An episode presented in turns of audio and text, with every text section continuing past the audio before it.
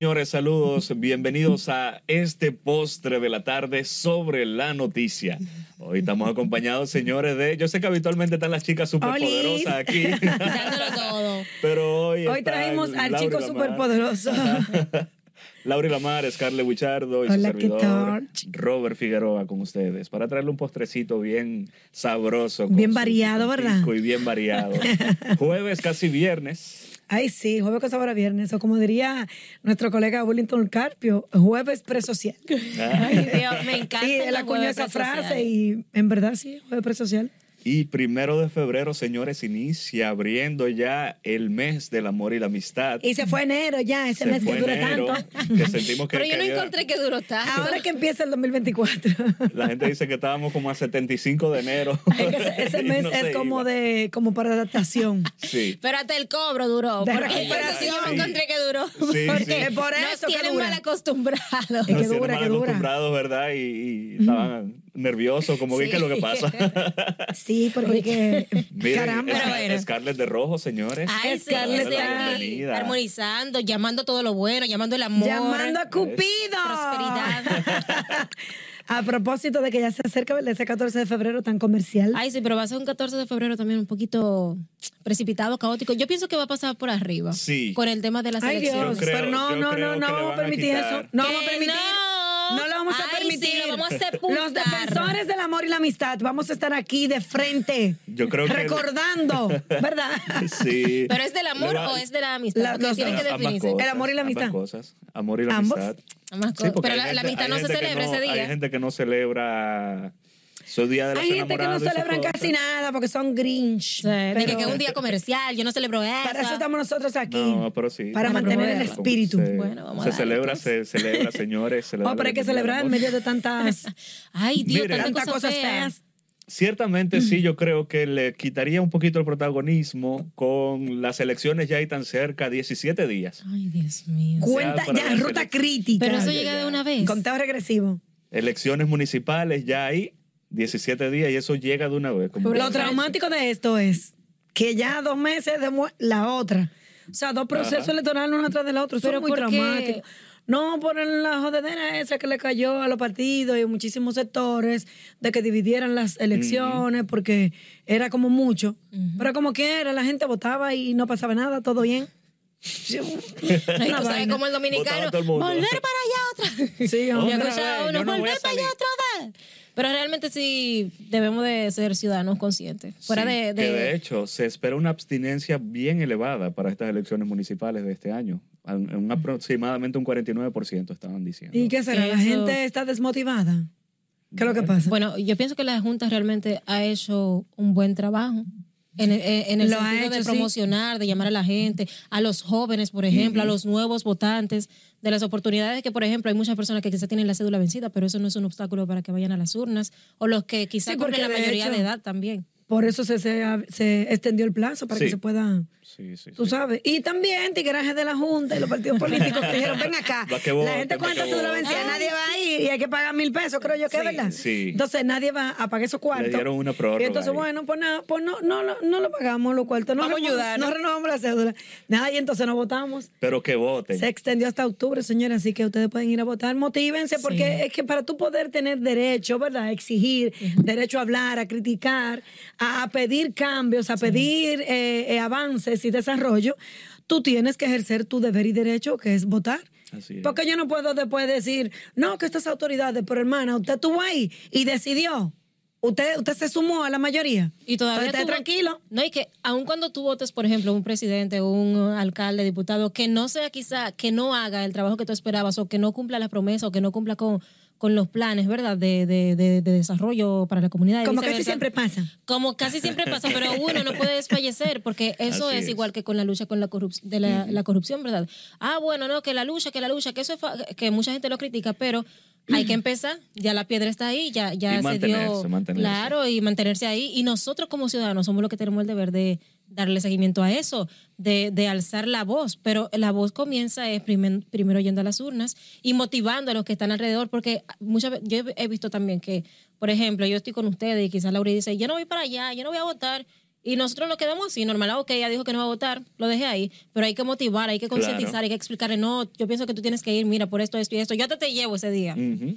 Sí, Vamos bueno, ya lo que, llevan son, lo que llevan son lo que consiguen los chelitos para la logística, pero Que esperemos que cambie el picapollo también, que este año no se vea eso de vender mi voto y el picapollo. no tal vez dan no sándwich o algo así, pero de que van a dar algo, dan. Algo va a pasar. Porque, ¿y Pondrán- qué tú tienes contra el picapollo? Mira, el picapollo es un símbolo, un símbolo ya que se ha vuelto patrimonio de las elecciones. Sí. El picapollo, ¿En señor, serio? y Y la chatica del Y los romo. espaguetis. Oh, por ese día. ese día, eso, eso es. Y además, yo te voy a decir una vaina a ti. Eso no está mal, lo del picapollito, porque mucha gente se la pasa en el día entero ahí muerto de hambre, buscando, haciendo gestiones, ¿verdad? Para su partido y qué sé yo qué.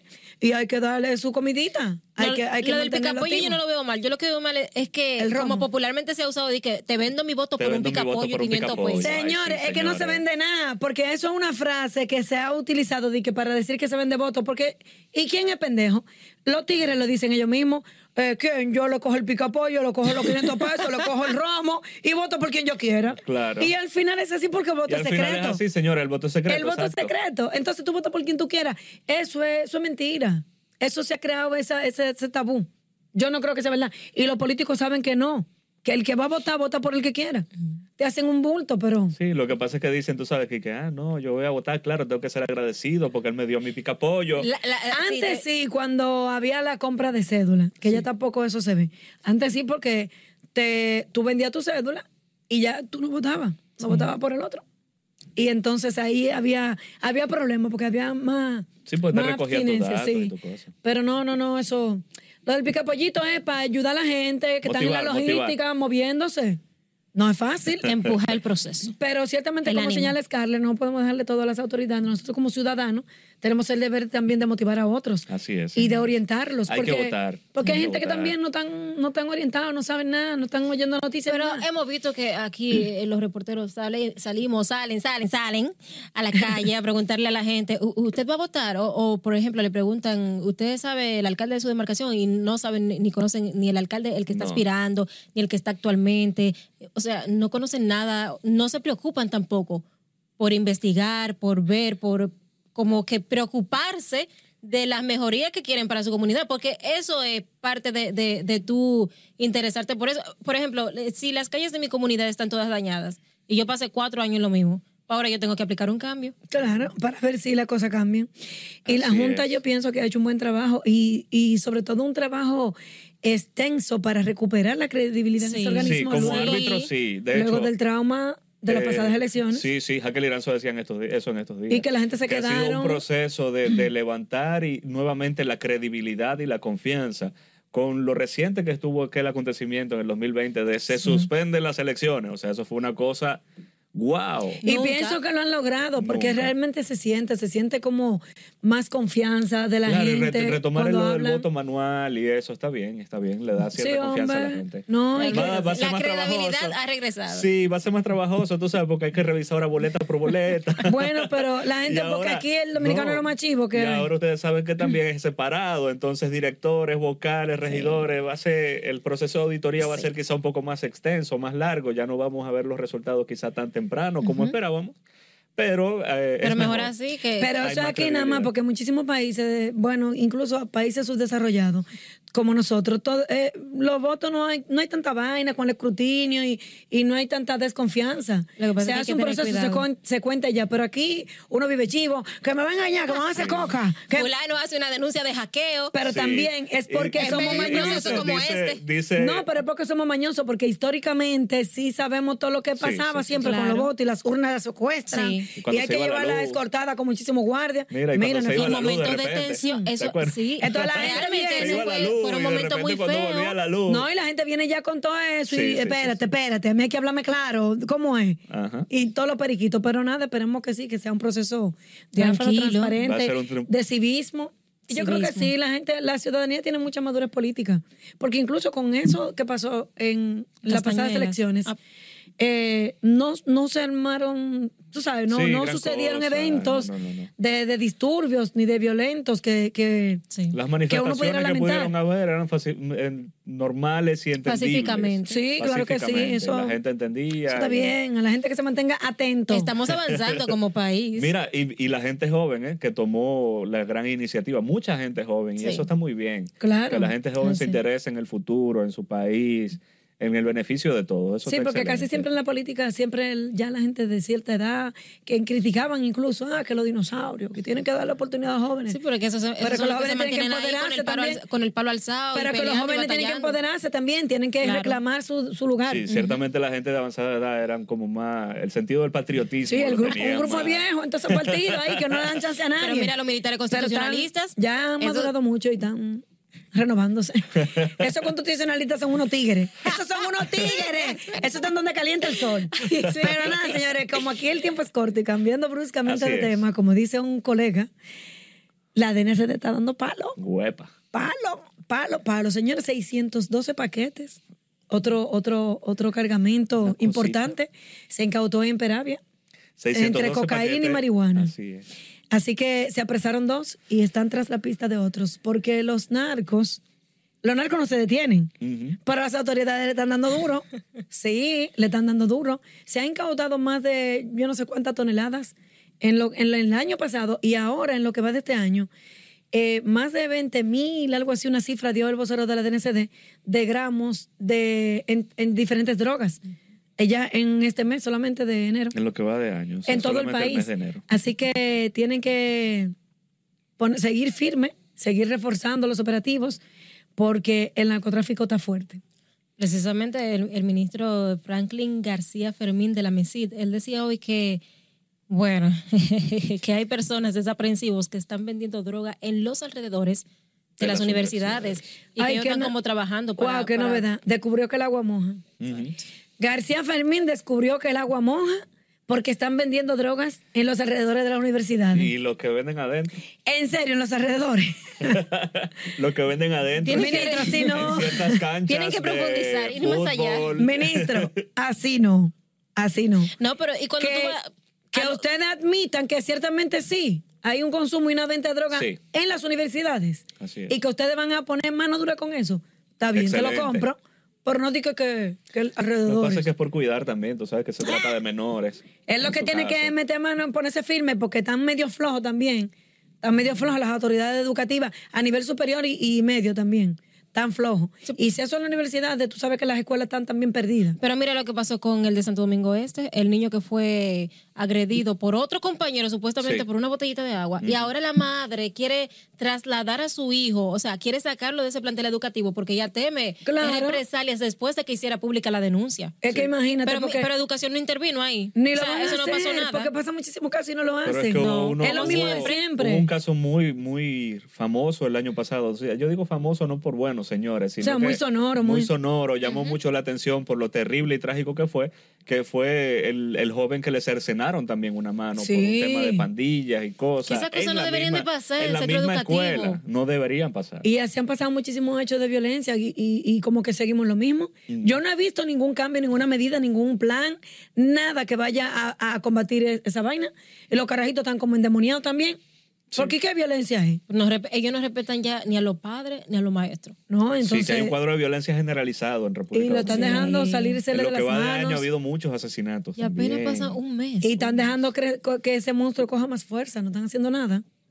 Y va a ser muy tarde. Todavía yo pienso que todavía estamos a tiempo de hacer algo. Sí, señor. Aunque, aunque la cosa está fuerte, pero se puede hacer algo. Hay Lo que que darle pasa es que- atención. No, Exacto, no esperemos no llegar dejarlo a un momento Sí, sí, ya irreversible. atención, Porque lo que pasa es que aquí es como por tema. Esta semana fue el tema de, por ejemplo, de, de las muertes. La, próxima semana es el tema de las agresiones. Si viene una tormenta, la tormenta eh, eclipsa todo. Ahora nos concentramos Sí. en tormenta, pero ya se quedó atrás todo lo que había que resolver. Sí. Y lo que, lo que, porque eso se, se queda ahí, es como con los feminicidios.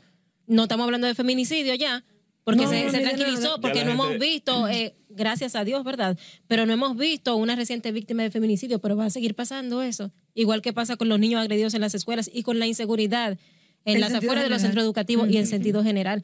Mira lo que pasó también en Santiago con este empresario que es el El El tío tío de- del ex director, del sí. exdirector de la Policía Nacional. O sea, eso- eso son que cosas- llama la atención porque en lo que va de año también, en apenas un mes, han, han sucedido varios asesinatos. Señores, pero Santiago. hablando de eso, Santiago está de Santiago pinga. está candente, Jesús. Santiago está, pero too much con demasiado. Hablando de este tipo de, de asesinatos, que entendemos No. que no es crimen común, es crimen organizado. No, pero o que sea, Santiago hay- en todos los ahí Hay sentidos. motivaciones que hay que investigar más a fondo qué es lo que está pasando ahí, porque en este caso de este señor no fue ni siquiera un atraco, o sea, el señor tenía sus pertenencias, Todo, tenía todo, o sea, simplemente le dieron, eh, entiendo que eran de, de alrededor de cuatro disparos. Fue el que Sí, recibió, cuatro ¿no? disparos. Eso Entonces, eso no es algo matarlo. ni Claro. para atracarte, ni por casualidad. Eso, eso que lo investiguen, pero eso tiene, eso huele a como un ajuste de cuenta o algo pendiente. Sí. Porque el, el señor, que también era empresario, es un ex oficial de la policía. Así es. Y tú sabes que a veces con la policía hay gente que le tienen cosas guardadas. Que lo investiguen eso, señores, están pidiendo una pausa. Así es. Beto, vamos es una rápido que hay que darle. Ay, vamos a una breve pausa, señores, pero no se despeguen que volvemos con más del postre de la tarde sobre la noticia.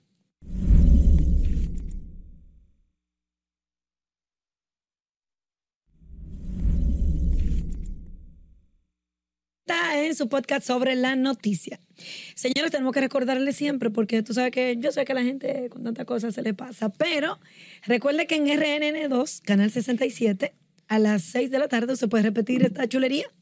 También en nuestro canal de YouTube a las 7, a las 11 de la noche, después de... ¿Cómo que se llama el programa? Bueno, a las 11 de la noche Entre aquí también. puntos. Aquí, entre puntos. Y a Entre muchísimas horas usted puede entrar a nuestra plataforma digital y repetir y chequear y ver qué fue lo que dijo. Dame qué fue lo que dijo Carle. Y me gustó cuando Robert dijo tal cosita. Y nadie, así usted va también comparta, señores, comenten. Y díganos que ustedes quieren que nosotros también, qué temas tratemos y todo. Y lo que les gusta de nosotros, dice que les gusta muchas cosas. Humildad Así ante todo. Así es, seguimos, seguimos. El tema está caliente, la calle está Tenemos caliente, muchas hay más cosas. informaciones, hay Y muchas siguen cosas. calientes los viajes en Yola, la gente, no sé si decir que la gente no coge, porque cada quien habla también dependiendo de, de, de la necesidad de, en el momento, ¿verdad? Pero es lo mismo, o sea, los viajes en Yola han sido todo el tiempo un peligro al que la gente se... Es como Se la vuelta por. México, que la gente se expone y pagan una alta cantidad de dinero y, y tú, o sea, yo no sé, ellos sienten la esperanza de que, de que van a sobrevivir, de, lo que, de que lo van a lograr, pero en la mayoría de los casos lo que hacen es que te, te estafan. Entonces, murieron No, es dos que se personas de se viaje. arriesgan Murieron- demasiado, señores, es muy riesgoso. O sea, estamos Sí. hablando de que es su vida la que usted está poniendo en riesgo. Y Pero es que hay un, un caso precisamente dos. reciente que murieron dos personas. muertos, dos, do- murieron dos Para personas. Puerto Rico era que iban. En una yola que salió desde República Dominicana, en las aguas de Puerto Rico, como al norte, más o menos por ahí. Entonces lo detectaron. Un ciudadano fue que dio la voz de alerta de que estaba pasando algo, llamó a la policía porque vio la situación de que la, la gente estaba como eh, de, lo, de que en el mar se estaba dando esa situación de personas que estaban una, como co- poniendo su vida en riesgo. Entonces ya después llegó la policía, llegaron otras unidades de rescate y ahí rescataron a 20, pero lamentablemente, murieron dos. Dos hombres. dos. Eh, no recuerdo. Pero mira, yo pensé que para esta altura de juego ya eso iba a ser un caso Historia. que ya la gente no iba a estar en eso, porque así en, en, en años anteriores, décadas atrás, pues sí se veía mucho eso y tenían mucho éxito los que se iban y qué sé yo qué, conseguían por ahí sus papeles, había unos famosos machetes que hacían unos rejuegos con la visa y muchísimos truquitos que muchos lograron acertar y se radicaron en Puerto Rico y hicieron vida en Estados Unidos, etcétera. Pero ya la gente está viendo que Sí. si no es que te agarran, es que la yola se vira, tú te ahogas. Incluso eso, mucha de gente que, que organizan esos viajes son delincuentes. Sí. Son delincuentes que te matan por ahí, te desaparecen. Que lo tienen nada. calculado. Y algunos son incluso, utilizan esos viajes para hacer, para traficar drogas.